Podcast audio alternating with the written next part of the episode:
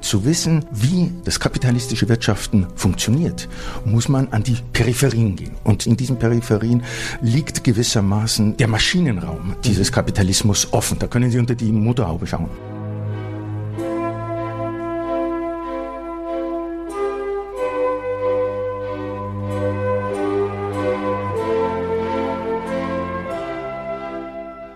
Hallo, ich heiße Sie herzlich willkommen zu Augsteins Freitag, dem Podcast des Freitag am Freitag. Hier beschäftigen wir uns einmal in der Woche mit den Dingen, wie sie sind und wie sie sein sollten und mit den Menschen, die sie besser machen wollen. Heute ist das Josef Vogel, Professor für Literatur und Kulturwissenschaft an der Humboldt-Universität in Berlin und ungefähr einer der klügsten, originellsten und ungewöhnlichsten Denker, die ich je getroffen habe. Stimmt wirklich.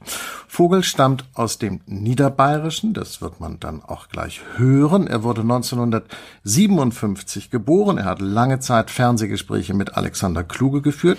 Die kann ich Ihnen nur zum Nachhören empfehlen. Da sind nämlich die richtigen aufeinander getroffen mit den beiden.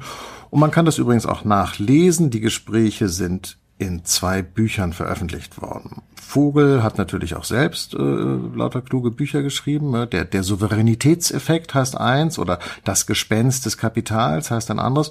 Und ich selber habe Vogel schon dreimal im Freitagssalon getroffen und mit ihm da geredet. Ja, das ist so eine kleine Gesprächsreihe, die ich äh, früher am Gorki Theater in Berlin gemacht habe und seit einiger Zeit an der Volksbühne und er war dort in den Jahren 2011 und 2014 und dann eben kürzlich gerade. Und das Gespräch fand ich so schön, dass ich gedacht habe, wir senden es hier einfach auch als Podcast. Das Problem mit Josef Vogel ist, dass es eine Menge Dinge gibt, äh, über die man mit ihm reden möchte. Äh, also Amerika zum Beispiel nach den Wahlen, weil er nämlich, äh, habe ich glaube ich eben gar nicht gesagt, Professor in Princeton ist und sich also da auch auskennt. Man kann mit ihm über Corona reden, weil er sich mit Wissenschaftsgeschichte befasst und mit Medientheorie und Corona ist ja auch ein Medienvirus. Und natürlich kann man mit ihm über den Kapitalismus reden. Klar, das geht sowieso immer und damit befassen sich ja auch seine Bücher. Achso, und man kann natürlich auch mit ihm über 30 Jahre Freitag reden. Äh, die, die feiern wir nämlich in diesem Jahr, also 30 Jahre Experiment einer linken Wochenzeitung in einem, sagen wir mal, nicht so ganz einfachen Umfeld. Mal sehen, ob es uns gelingt, das alles miteinander zu verknüpfen. Hier ist das Gespräch mit Josef Vogel. Das Ende des Kapitalismus. Also das machen wir Linken ja, ja besonders gerne und auch schon seit geraumer Zeit über das Ende des Kapitalismus reden. Steht das jetzt unmittelbar bevor? Ist es jetzt soweit? Nein, ich glaube, äh, man, man kann guten Gewissens behaupten, äh, äh, ich beziehe mich da auch auf einen amerikanischen Kulturwissenschaftler, der sagt, man kann sich heute, glaube ich, eher das Ende der Welt als das Ende des Kapitalismus vorstellen. Ähm, das heißt, wir sind in irgendeiner Weise auch sklerotisch geworden, was unsere Einbildungskraft betrifft. Ähm, es gibt sehr wenige Vorstellungen darüber, an welchen wenn man so will, ähm, Wegstrecken der Kapitalismus zu Ende gehen könnte. Wir haben aber sehr viel Fantasie, unter welchen Bedingungen äh, die Welt untergehen könnte. Also insofern wäre das vielleicht auch ein Aufruf äh, zur Entwicklung ähm, interessanter äh, Fantasien, Imaginationen, politischer Imaginationen, die es im 19. Jahrhundert ja noch gab. Ne? Also das ganze Spektrum der Sozialismen, der Kommunismen, der Genossenschaftler etc. Ähm, also ich glaube, wir sind ungeübt geworden und wir folgen damit natürlich auch dem Markt und dem Ideenmarkt, den der Kapitalismus selbst produziert hat. Meinen Sie, der Kapitalismus könnte vielleicht das Ende der Welt überleben? Ähm, äh, ich denke, äh, die Vordenker äh, gehen damit um. Also wenn man nach Kalifornien geht und Leute spricht, dann ist es klar, dass man das Weltende eventuell überleben könnte und daran wird zumindest ähm, intellektuell gearbeitet. Aber ähm, glauben Sie denn, dass das bevorstehende Ende der Welt mit dem äh, Kapitalismus zusammenhängt oder würde der Mensch die Welt auch zerstören, wenn er äh, nicht den Kapitalismus hätte? Nein, ich denke, man kann guten Gewissens sagen, dass äh, eine Sache, die man heute etwa Anthropozän nennt, das heißt also äh, die Veränderung der Erdgeschichte durch die Intervention des menschlichen Handelns, insbesondere bestimmter Produktionsweisen, ähm, dass man dieses Anthropozän eigentlich Kapitalozän oder ähnlich nennen müsste. Es ist nicht der Mensch, der das getan hat, sondern es sind bestimmte Wirtschaftsweisen, die äh, die Ressourcen ausgebeutet haben und weiterhin ausbeuten. Ja. Aber die DDR war jetzt, als sie unterging, ökologisch auch nicht so ganz weit vorne. Nein, aber äh, und kapitalistisch äh, auch. Haben nicht. Sie völlig, haben Sie völlig recht. Aber ein Autor und Freund, den ich sehr schätze, Ingo Schulze, sagte, ähm, wir haben ähm, unseren Dreck wenigstens äh, selbst eingeatmet.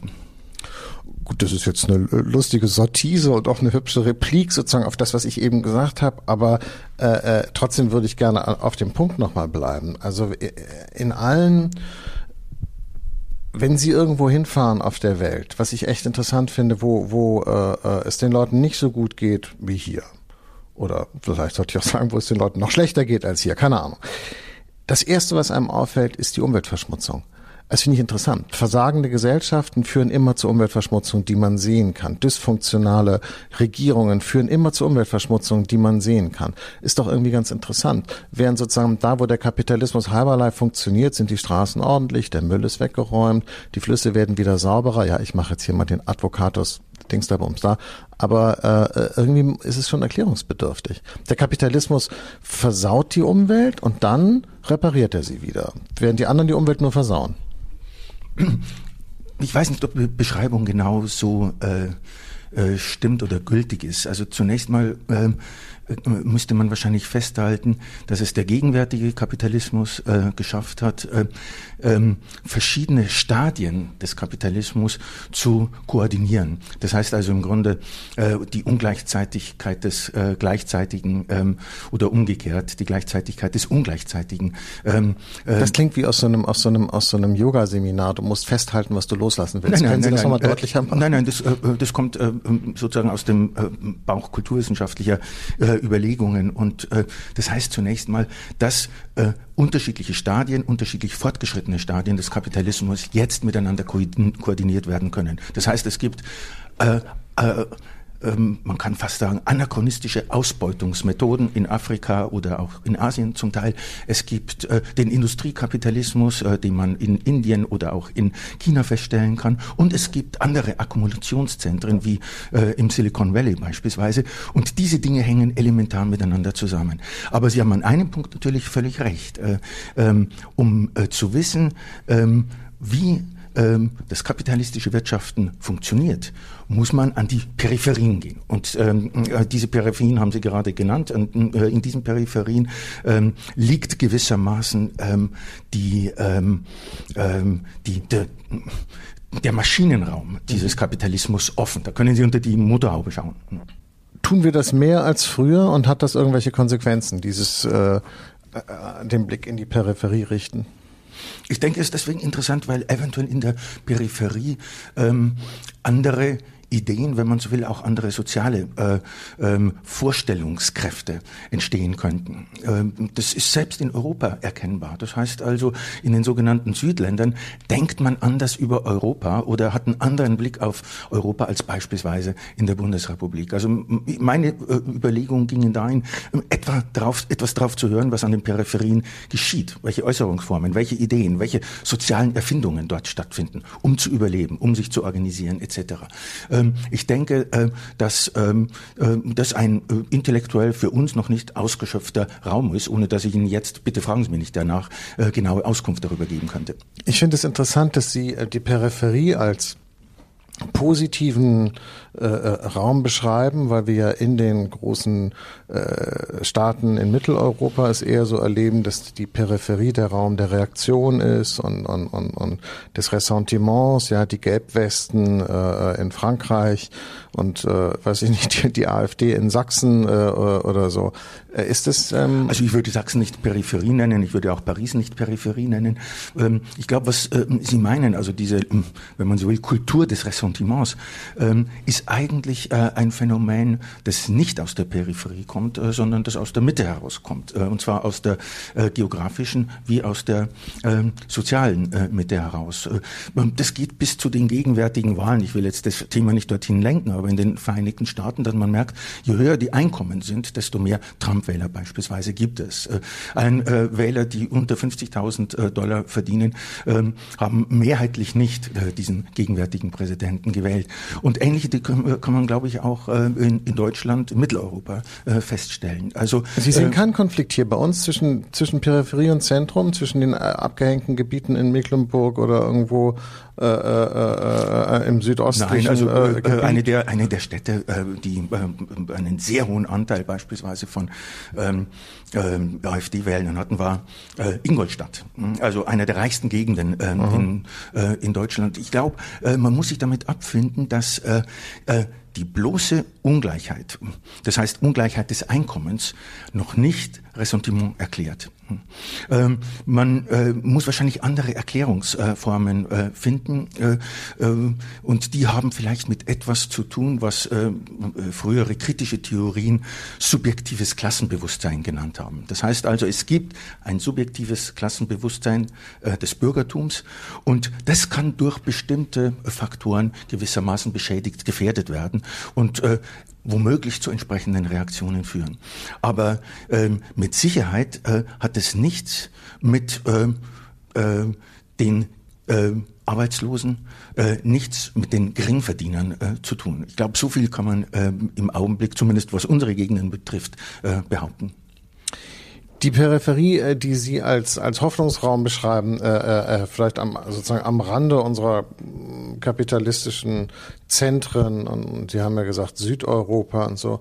Was, was denken sich die Leute denn da aus? Was könnten wir denn von denen lernen und, und werden wir von denen lernen? Ich bin jetzt ähm, äh, in dieser Hinsicht kein Tourist, äh, der ähm, die Peripherien durchwandert oder durchschifft oder wie auch immer. Ähm, äh, lassen Sie mich vielleicht äh, wenigstens äh, Fragen formulieren, die man in diese Richtung stellen könnte. Äh, das wären erstens ähm, äh, Fragen nach ähm, alternativen Wirtschaftsweisen, die beispielsweise in Griechenland inmitten der Eurokrise auch äh, ähm, äh, stattgefunden haben. Das wären zweitens die Frage nach sozialen Erfindungen. Also gibt es andere Unternehmensformen? Formen? Äh, gibt es äh, äh, andere Finanzierungsmethoden? Gibt es Gesellschaftsformen, auch ähm, genossenschaftlicher Art beispielsweise? Drittens, glaube ich, ganz wichtig, ähm, ähm, wie stellt man sich in, in Gegenden, die uns in dieser Weise nicht unmittelbar zugänglich sind, wie stellt man sich eine politische Zukunft vor? Und das wäre eine Frage, die ich dahin richten würde. Ich werde sie aber hier nicht beantworten. Und sind wir in der Lage, in den Zentren das anzunehmen oder werden wir uns in einer Verteidigungshaltung sozusagen einmauern, um uns unsere Privilegien nicht wegnehmen zu lassen? Ähm, also die Frage lässt sich äh, damit beantworten, was bereits geschehen ist. Und natürlich äh, ist genau das, was Sie äh, jetzt andeuteten, geschehen. Und zwar in all den sogenannten Krisen, die in den letzten Jahren passiert sind. Das heißt also, ähm, die, ähm, der Crash von 2007 und 2008 hat zu einer Befestigung der gegenwärtigen Situation geführt.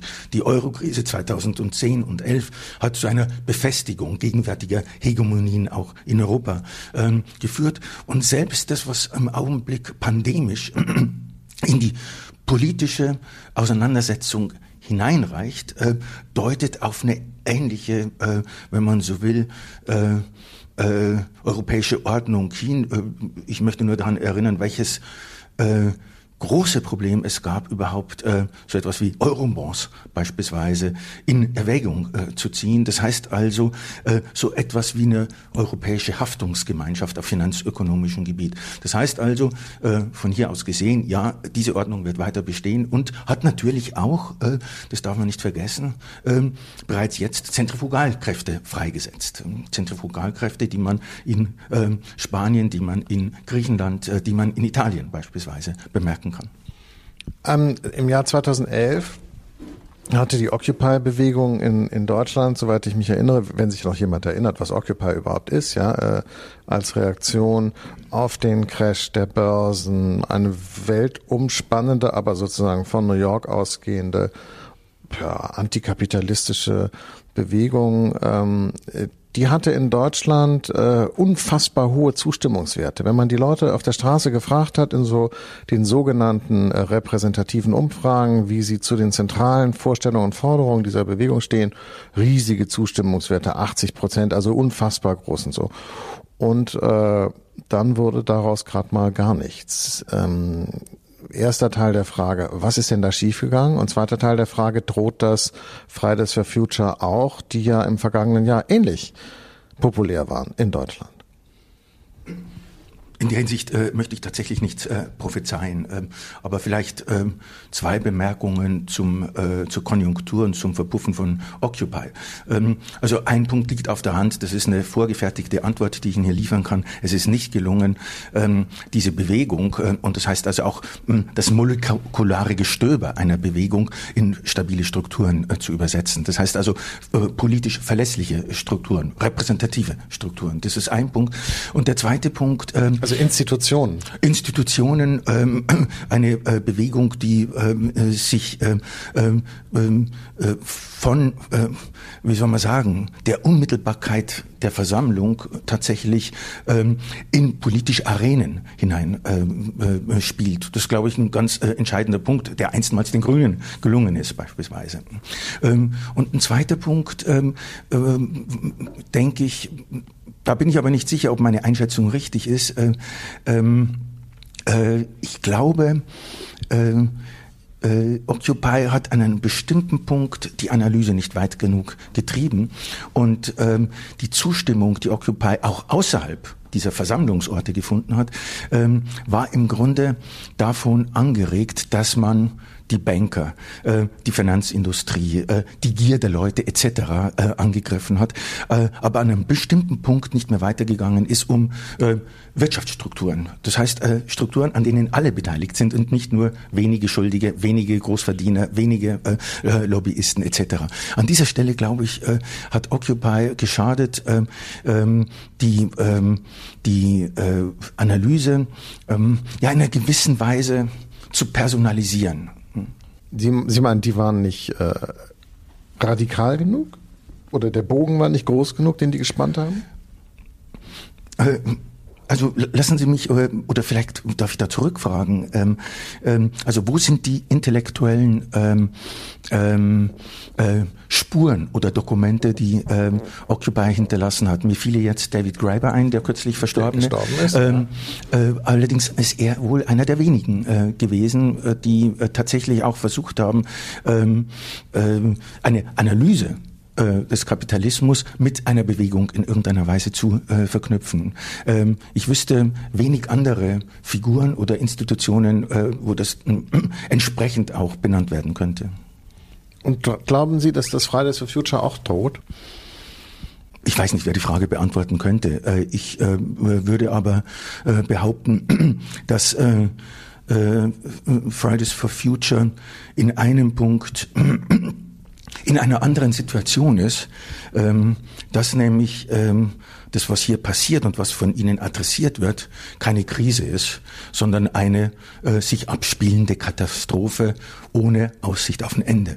Und dadurch äh, wird es ähm, äh, bis in absehbarer Zeit nicht die heilsame Zeitökonomie einer Krise geben, wie das eine letzte Finanzkrise war. Ähm, das heißt, irgendwann ist sie vorbei, irgendwann normalisieren die, äh, die Geschichten und irgendwann ist damit auch ähm, die Sache ins Erinnerungssystem abgeglitten. Äh, das wird äh, angesichts dessen, was an Klimaveränderungen im Augenblick passiert, nicht geschehen, sondern man kann ja sagen, ähm, die, die Katastrophe, die Apokalypse ist permanent, dauerhaft zu besichtigen. Aber ist das, gilt das nicht für das Finanzsystem genauso? Wenn, wenn ich Ihnen jetzt so zuhöre, zuhöre, könnte ich ja den Eindruck gewinnen, Sie sind der Meinung, dass das Finanzsystem doch letztlich äh, durch alle Krisen hindurch auch irgendwas Gleichgewichtiges hat. Es gäbe es da so eine Art Grundequilibrium, was dann äh, durch Aufschwünge und Abschwünge, durch Krisen und Wiederaufbauzyklen am Ende äh, doch hergestellt wird. Ich könnte mir auch eine andere Sicht vorstellen, die sagt, dass das Finanzsystem selber ein katastrophaler Prozess ist, der mit Auf und Ab und durch Krisenzyklen aber zielgerichtet sozusagen gerade eschatologisch in irgendeinen apokalyptischen äh, Zustand führt, ähnlich wie das mit dem, mit dem Klima ist? Oder sehen Sie das nicht so äh, analog? Ich finde das ganz interessant, weil man dann nämlich auch gucken könnte, wie sozusagen die Protestbewegungen dagegen äh, äh zu analogisieren sind. Ähm, Also zunächst mal äh, ist äh, dieses ähm, Wirtschaftssystem, an dessen Spitze die Dominanz ähm, des Finanzmarktkapitalismus steht, äh, nicht in dieser Weise anschaulich. Und also man sieht keine zusammenbrechenden Eisberge, man sieht äh, äh keine einstürzenden Zentralbanken etc. Das heißt also, ähm, um es mit Brecht zu sagen, äh, die, äh, diese Macht ist in die Funktionale gerutscht und es lässt sich nicht in dieser Form anschaulich machen. Ähm, Finden Sie nicht, Entschuldigung, ich, ich unterbreche, ja, weil, weil, weil, weil, weil, weil, es, weil der Punkt mir so wichtig ist. Finden Sie nicht, dass sozusagen die groteske soziale Ungleichheit und der geradezu obszöne Reichtum, den viele Leute, in, also nicht viele, aber doch eben dann zu viele in den vergangenen 25 Jahren aufgekauft haben, ganz schön anschaulich sind? Ist das nicht sozusagen in der Welt des Finanzmarktes sozusagen das Analog zu den brennenden Wäldern von äh, äh, Kalifornien? Nein, ich denke es nicht. Äh, und äh, vielleicht können wir ja da eine gewisse Einigkeit herstellen, dass es darum geht, diese Dinge immer wieder anschaulich zu machen. Nur, ich würde an dieser Stelle eben auch äh, versuchen zu unterstreichen, dass selbst wenn es nicht gelingt, es anschaulich zu machen, man in irgendeiner Form ähm, die ähm, ähm, äh, am Freilegen von Wirtschaftsstrukturen arbeiten muss und letztlich auch ähm, in Kauf nehmen, dass Leute äh, damit überfordert werden. Äh, Nochmal anders formuliert. Ähm, äh, die letzten Krisen, ich wiederhole es noch einmal, äh, hatten eine innere Zeitökonomie, äh, in der tatsächlich äh, äh, quer durch die Bevölkerungen, äh, quer durch die politischen Lager das Ende gewissermaßen markiert worden ist. Das war 2008 so, das war 2010 und 11 so. Und damit ähm, hat sich, wenn man so will, etwas eingespielt, was das Vergessen der stationären Krise bedeutet. Das heißt also, dass dieses System dauerhaft in der Krise ist, ähm, wurde durch politische Tagesbewegungen und ökonomische Tagesbewegungen gewissermaßen über, überdeckt. Also insofern stimme ich Ihnen zu, dass es so weitergeht, ist die Katastrophe. Aber diese Katastrophe kann nicht in derselben Weise spürbar gemacht werden wie beispielsweise die Temperaturveränderung. Wobei natürlich für die Leute, die äh, an den Schalthebeln von Macht und Information sitzen, äh, auch die Klimakatastrophe ja nicht so katastrophal ist wie für die Leute an der Peripherie. Jetzt nehmen wir mal die in Kalifornien aus, wo tatsächlich äh, auch Leute, die vielleicht meinungsmächtig und sonst wie mächtig sind, plötzlich sehen, dass ihre Villen abbrennen, aber für uns andere, die meisten von uns sozusagen, ist die Klimakatastrophe ja auch etwas, was man aus dem Fernsehen kennt oder was man feststellt, dass der Schnee nicht mehr fällt im Winter, aber die Katastrophen sind anderswo. Nein? Ja, äh, ja, Natürlich. Äh, die sind aber übrigens auch in Florida. Ne? Und trotzdem bauen die Reichen ihre Häuser noch ins Meer. Ähm, da gibt es äh, gewissermaßen eine, äh, wie soll, soll man das sagen, äh, eine intellektuelle Dissonanz. Ähm, das heißt also, äh, äh, wir müssen äh, den gegenwärtigen Präsidenten in den Vereinigten Staaten wählen, weil wir nur auf diese Weise das gute Argument dafür haben, dass das Wasser nicht ansteigt. So wird in Kalifornien oder Entschuldigung in Florida argumentiert. Was meinen Sie, ich, ich, ich merke, Sie sind, Sie haben nicht so richtig Spaß an Prognosen, was ich auch verstehen kann, weil dann kann man sich irren und man weiß eh nie, wie die Zukunft läuft und so. Aber äh, trotzdem, äh, Occupy ist es nicht gelungen, sich zu institutionalisieren und die große Zustimmung, die es gab für die Inhalte, zumindest abstrakt, äh, umzumünzen in irgendetwas dauerhaftes Politisches.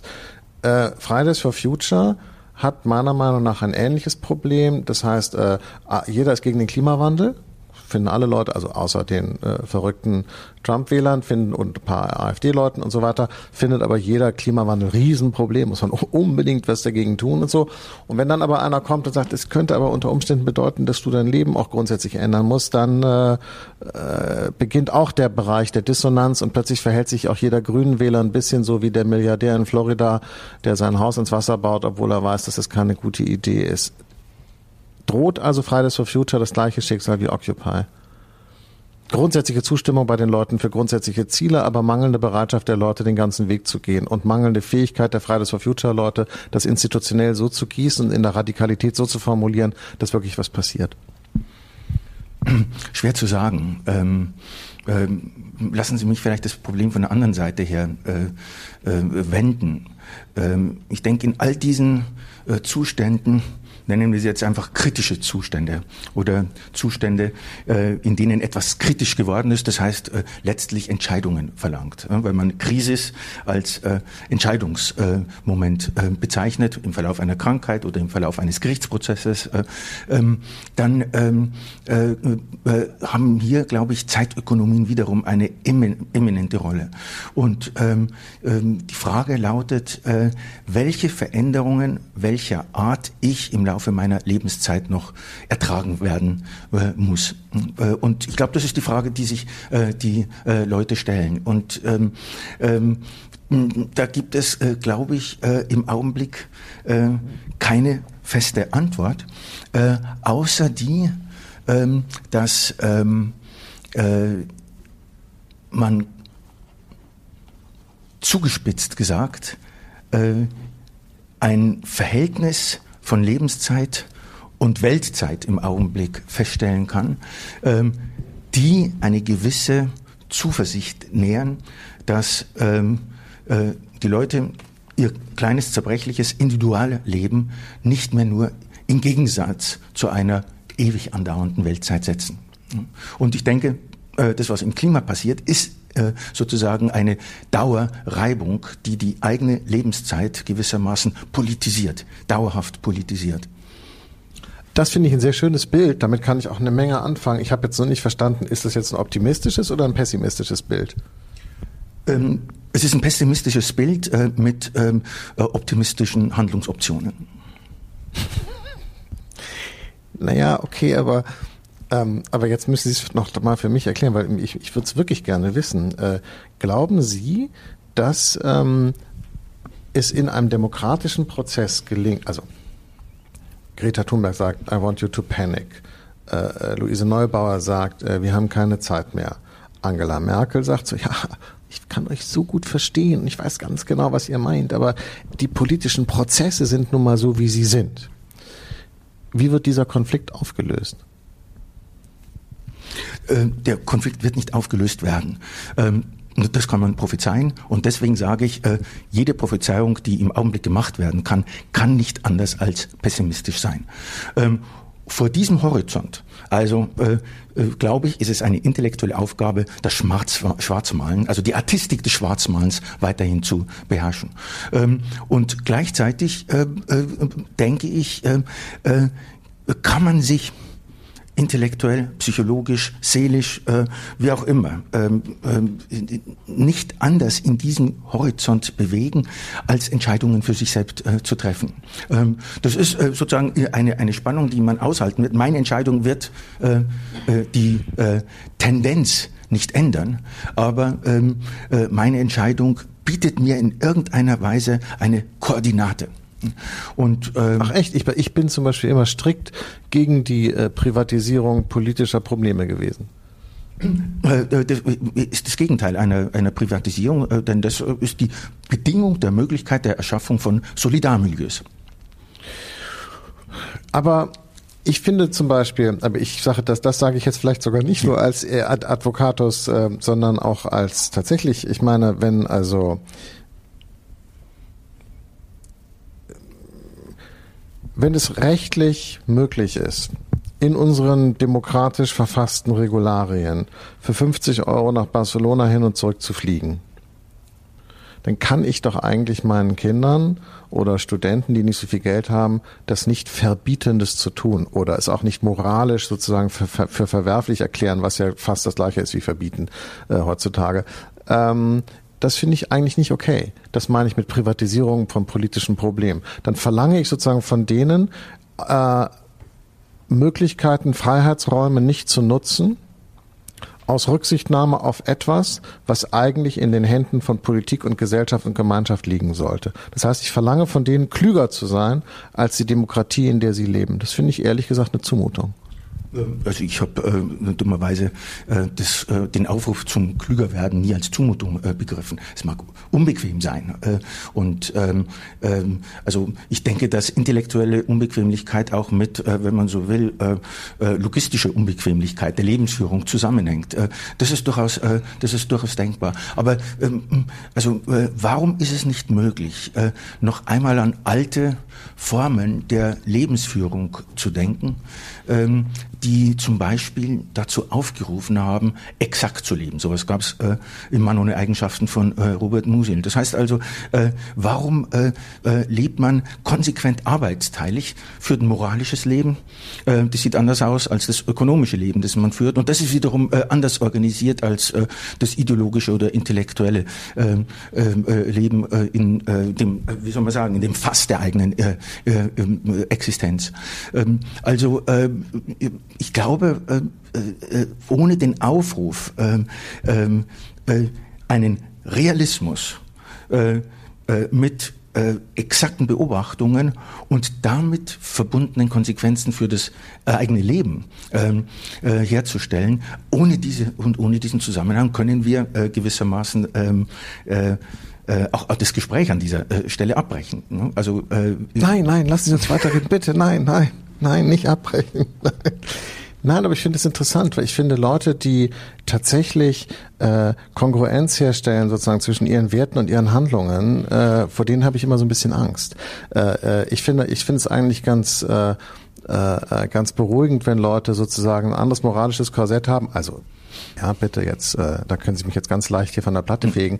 Der, der, der Abstand sollte auch nicht zu groß sein, aber äh, als sozusagen ihr reales Leben ist, weil wir, glaube ich, immer ein bisschen anders sind, als wir äh, handeln. Und, und, und deshalb nochmal, wo liegt denn sonst die Aufgabe von Politik und von, von vielleicht auch von medialer Gesellschaftskritik, äh, wenn nicht sozusagen dafür zu sorgen, dass das, dass das geltende Regularium sozusagen der Maßstab der Handlung ist. Hm. Das finde ich echt einen wichtigen Punkt. Ich finde das total, ich finde es nochmal, ich finde es unfair den Leuten gegenüber. Ich finde es auch einen, einen zu hohen Anspruch an die Leute zu sagen, ihr müsst klüger sein als unsere Gesetze. Ähm, ich glaube, die Leute sind nicht blöde. Äh, und äh, ich gebe Ihnen aber in einem Punkt äh, recht. Und das wäre sozusagen eine Art Verteidigungslinie. Und das sind ähm, Regeln, in letzter Konsequenz Rechtsregeln. Äh, und ähm, äh, an dieser Stelle, glaube ich, äh, ist äh, politische Aktivität gefordert. Ich würde sagen, erst einmal negativ. Wir sehen nämlich im Augenblick, dass in verschiedenen Bereichen ähm, äh, jetzt äh, gerade in den äh, Regimen, in denen wir liegen, äh, leben, äh, dass es Angriffe auf den Rechtsstaat gibt. Äh, das ist im Augenblick eine der größten politischen Dramen, quer durch äh, Nordamerika und Europa. Äh, das wäre sozusagen die negative Ausgabe, Aufgabe. Die positive Aufgabe besteht darin, äh, äh, politische Programme in äh, äh, Regeln, das heißt in Gesetze zu übersetzen. Äh, und positiv, um ein Beispiel zu nennen, wäre so etwas, wunderbar philosophisches Thema, Steuerpolitik. Äh, die Steuerpolitik der letzten 30 oder 40 Jahre hat eine Situation, wie sie jetzt haben, ermöglicht. Und die Steuerpolitik wird eine Situation wie die jetzige auch wieder und damit verbundene Tendenzen drehen können. Also hier gibt es ganz direkte, wenn Sie so wollen, pragmatische, handgreifliche Instrumente, die genau sich darauf beziehen, was Sie meinen, wie wird tatsächlich tatsächlich äh, Einsicht in Programm und Programme in politische Konsequenzen übersetzt.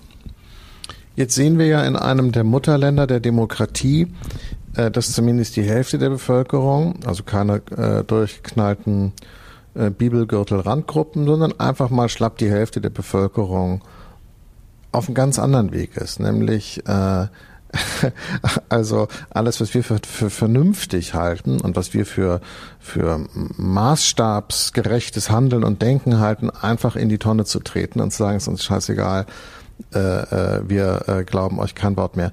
Wie konnte es denn eigentlich dazu kommen? Und ist das etwas, was uns auch droht? Weil nochmal, ich meine, wahnsinnig können die ja nicht sein, dafür sind es zu viele.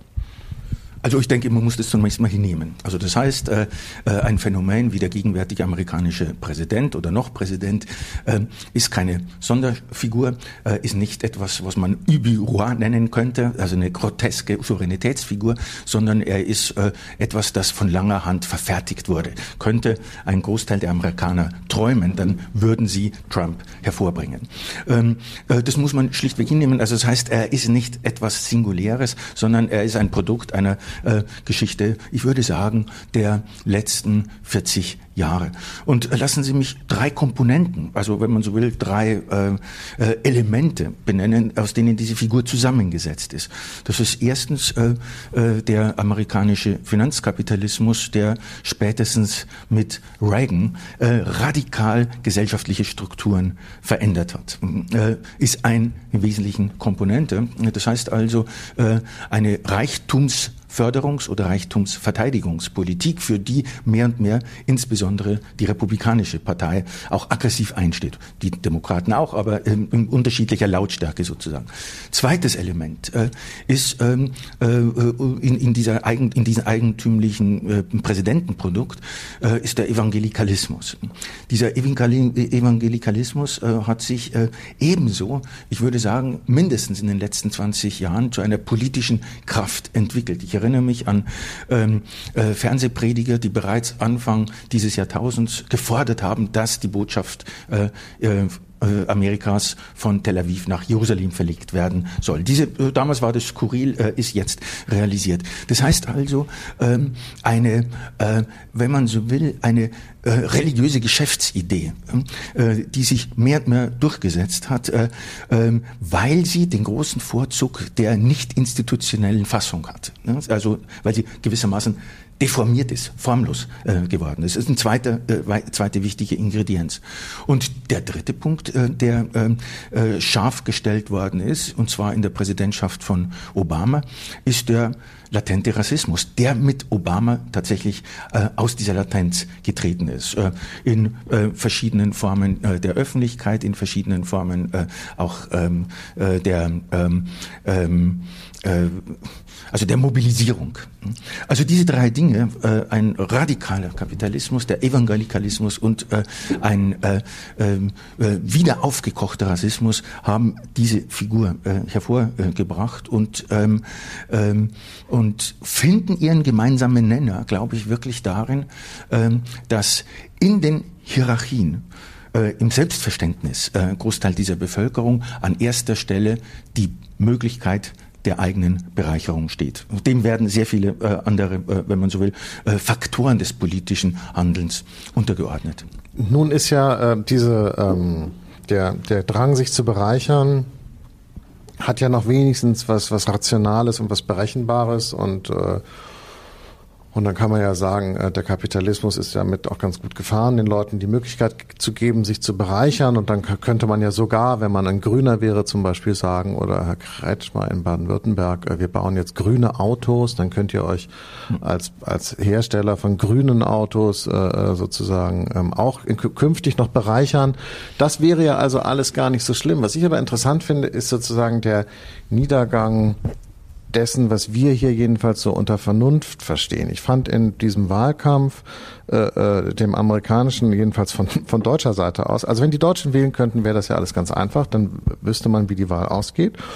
Aber die Deutschen kommen ganz schlecht klar, auch in den Zeitungen, damit, dass die Amerikaner äh, den amerikanischen Präsidenten wählen. Und ich habe das Gefühl, die verstehen überhaupt nicht, was in dem Land los ist. Also, also wir, und dadurch, dass die Sprache vergleichsweise zugänglich ist, man die Musik und die Filme kennt, dass man denkt, es gäbe die deutsch-amerikanische Freundschaft, dadurch, dass Angela Merkel weinend in Washington die Friedensmedaille in Empfang genommen hat, denken wir ja alle, wir sind irgendwie denen so nahe.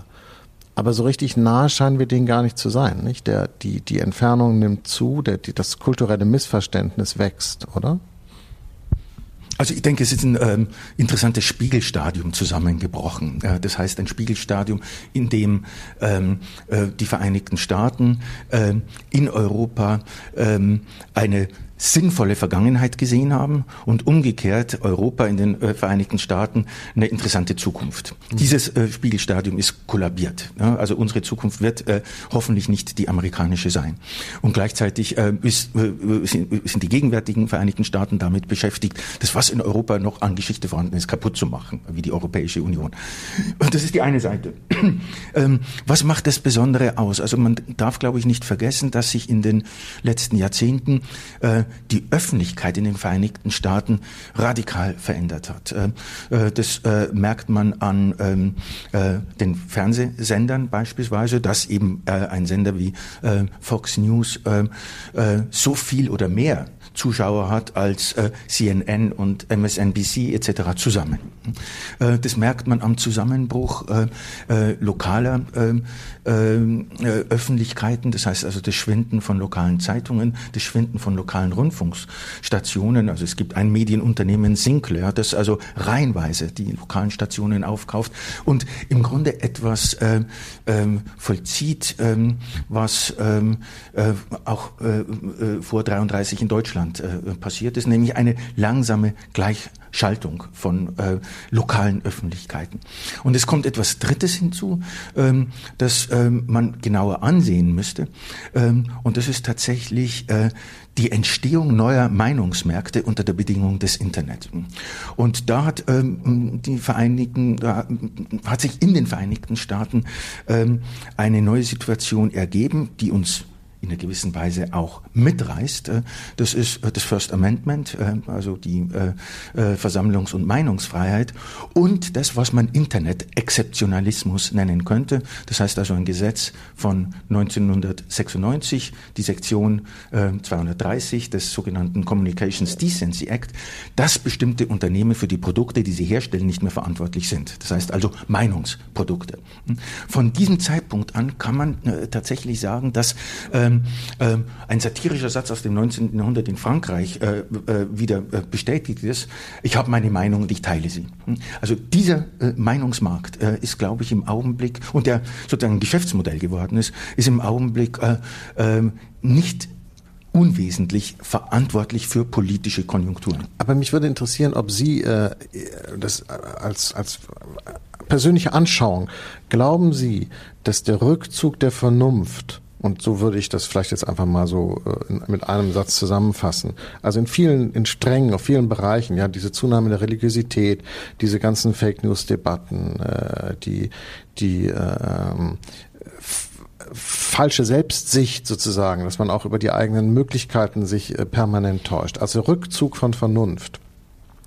Ist es ein unweigerliches Produkt, um nochmal zurückzukommen, dieser Phase des Kapitalismus oder hätte man das vermeiden können? War, wäre das vermeidbar gewesen? Ich finde das ja schon eine Frage, die man auch als, als Ideengeschichtler äh, sich doch stellen kann. War das notwendig?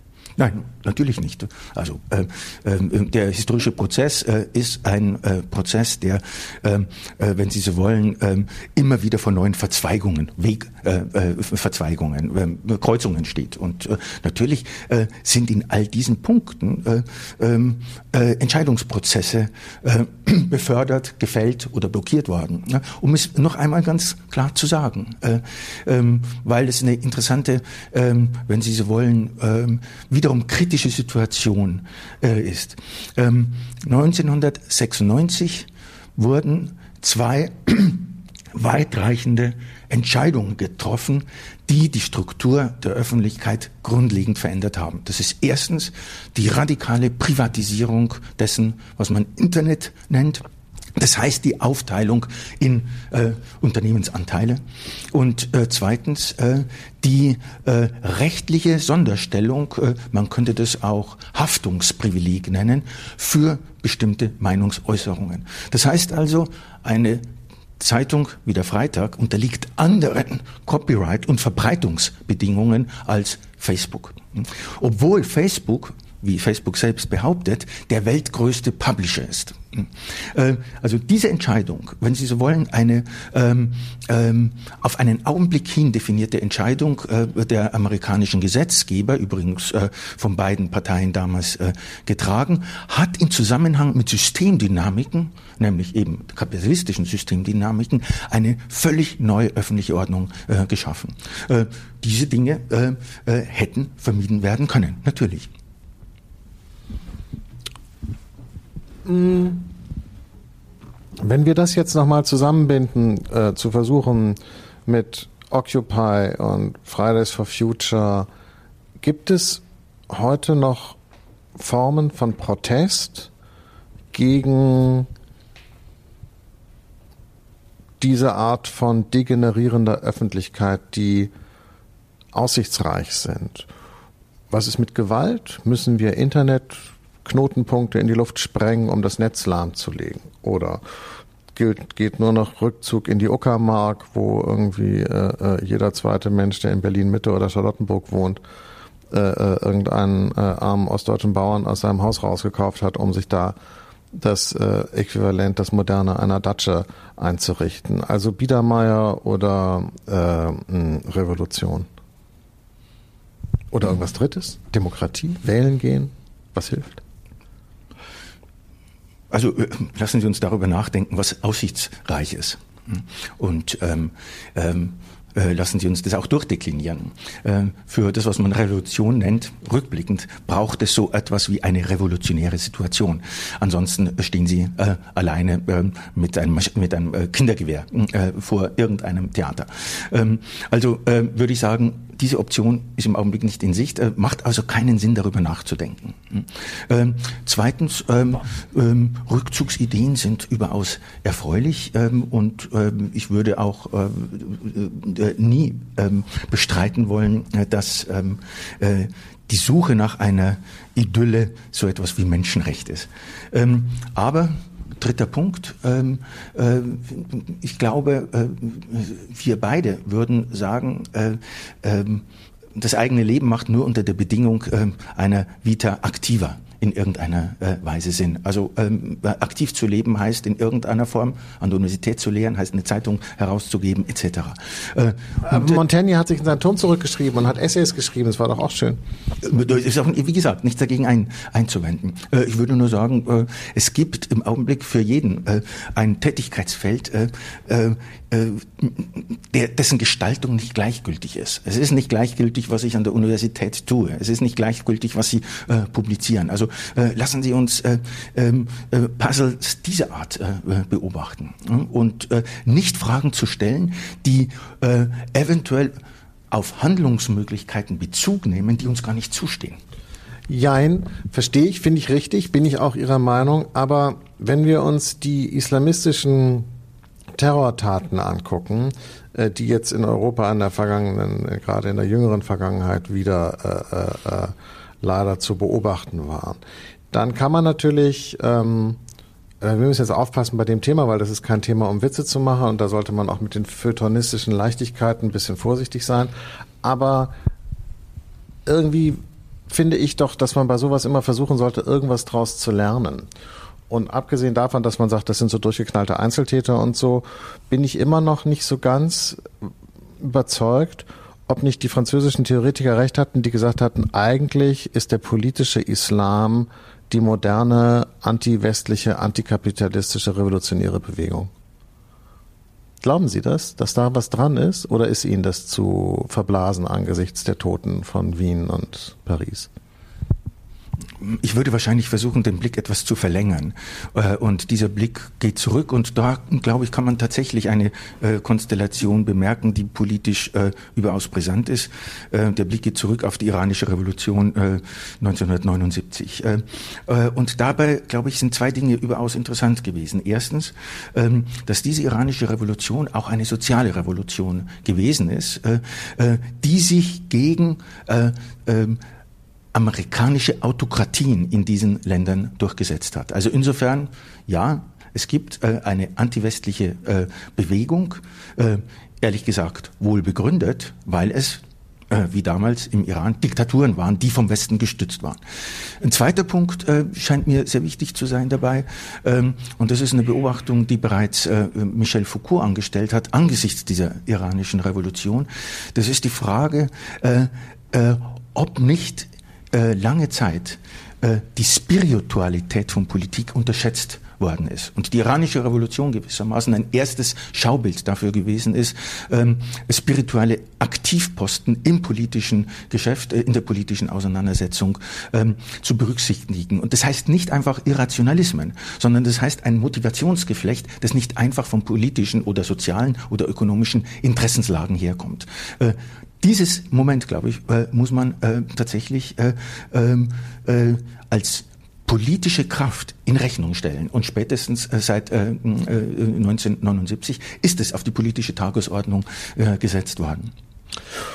Gut, man kann ja auch sagen, dass äh, äh, der Evangelikalismus, über den Sie hier vorhin schon gesprochen haben, ist ja eigentlich nur eine westliche Variante davon, äh, vielleicht mit weniger unmittelbarer äh, Gewalt, die davon ausgeht, aber im Prinzip ähm, die Verknüpfung, also die Rückkehr an einen Zeitpunkt, Punkt, in einen Zustand, den wir schon für überwunden geglaubt halten, äh, hatten, nämlich die ähm, Trennung von Politik und Glaube, die Trennung sozusagen von Spiritualität und, und vernünftigem Staatsmanagement sozusagen, die ist ja in Amerika äh, rückgängig gemacht worden. Aber glauben Sie, dass man sowas machen kann, ohne dass es einem entweder Iran-Mullah-mäßig oder äh, Trump-Bible-Belt-mäßig um die Ohren fliegt? Und nochmal zurück, die, die, diese Terrortaten sozusagen, glauben Sie, dass da ein, eine, in irgendeiner Weise sozusagen eine, eine, eine ich könnte es nochmal anders formulieren. Erstmal diese erste Frage. Glauben Sie, dass man das sozusagen sich positiv nutzbar machen kann? Die zweite Frage stelle ich danach.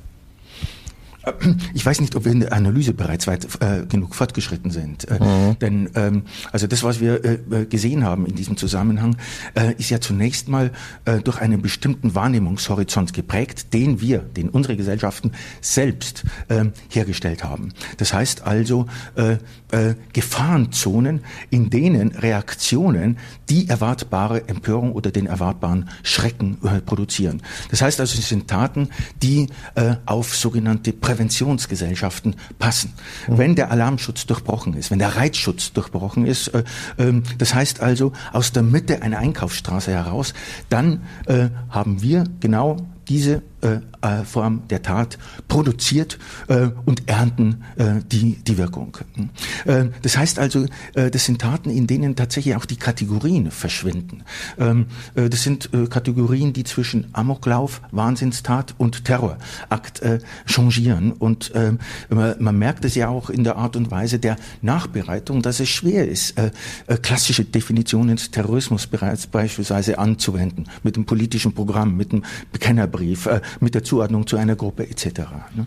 Das heißt also, wir haben es tatsächlich äh, mit äh, einer neuen Form äh, des Anschlagswesens zu tun, mit einer neuen Form der Attacke zu tun, ähm, äh, müssen aber zugestehen, dass sie exakt auf unser hocherregtes Gefahrenbewusstsein trifft.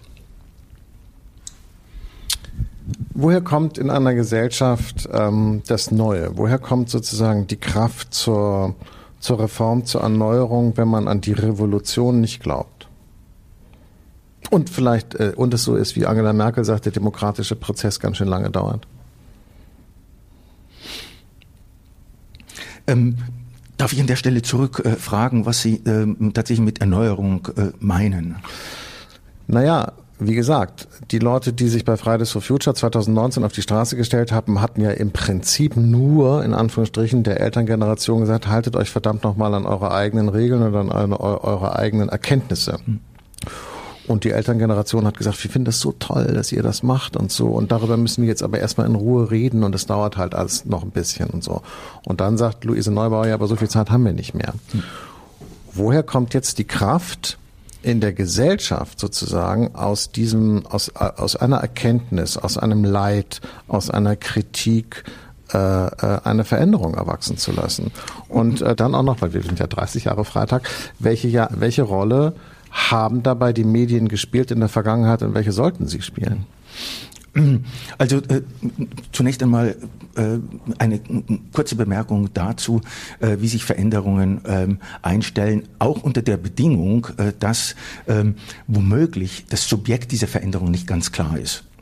Ähm, äh, Beispiel aus Großbritannien. Inzwischen sind äh, die Wähler, die äh, äh, für den Brexit gestimmt haben, ausgestorben.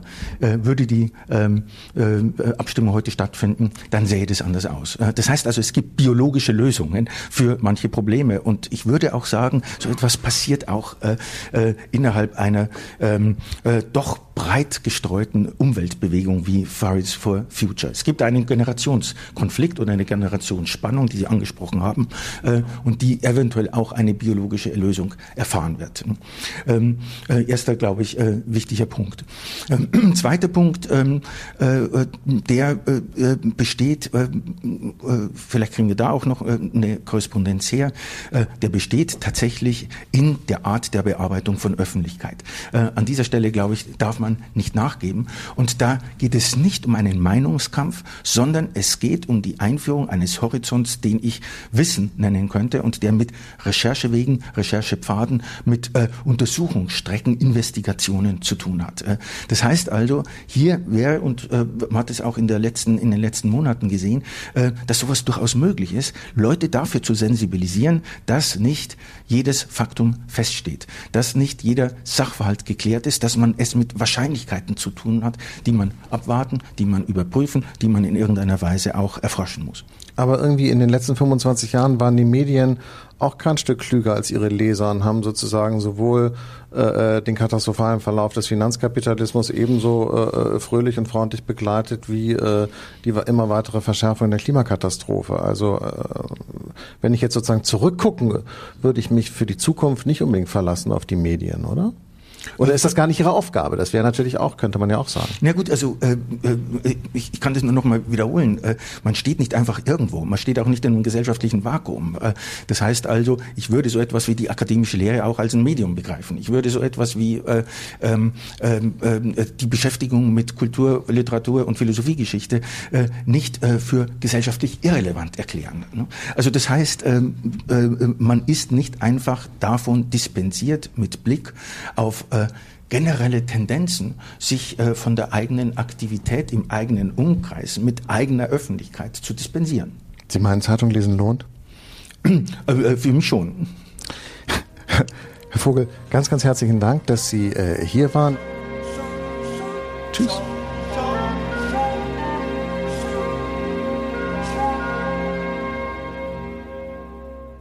Das war das Gespräch mit Josef Vogel. Und was mir natürlich gefallen hat, war sein klares Bekenntnis zum Pessimismus, ja, also die Apologie des Schwarzmalens, äh, das Lob der Artistik des Schwarzmalens finde ich toll. Ich bin nämlich auch ein großer Pessimist und äh, dauernd diese Zwangsoptimisten, die zwangsgut gelaunten, gehen mir tierisch auf die Nerven. Und dann sagt Vogel, jeder soll dennoch tun, was er kann finde ich auch gut, ist immer gut, ja, stoischer Widerstand gegen die Sinnlosigkeit sozusagen der äh, Existenz an sich, gefällt mir auch, bin ich dabei. Ich habe dann allerdings so ein bisschen Bammel bekommen, äh, als es um das ging, was er das exakte Leben genannt hat. Ja, können Sie vielleicht noch mal reinhören. Er, er plädiert für das Ende der inneren Arbeitsteilung. Also Arbeit, Moral, Denken, das soll alles in eins fallen. Und ich weiß jetzt nicht genau, wie es Ihnen da geht, aber da gruselt es sich mir ein bisschen, weil ich glaube, als äh, sozusagen geborener Norddeutscher, dass die doppelte Buchführung, ja, die man gerade als Katholik lernt, so stellen wir Norddeutschen uns jedenfalls den Katholizismus vor, doppelte Buchführung von Kindesbeinen an, so eine Art Vorbedingung ist für ein menschliches Leben, für ein Leben im menschlichen Maß. Gut, Sie merken, äh, das Jahr nähert sich dem Ende. Es geht alles sehr weit. Gedanken zum Auftanken äh, oder äh, wie Arnold Schwarzenegger sagt, Enough Philosophy. Das war Augsteins Freitag, der Podcast des Freitag am Freitag. Sie können uns bei Apple, Spotify und anderen Podcatchern hören und natürlich auf freitag.de. Nächste Woche geht es weiter. Bis dahin, ihr Jakob Augstein. song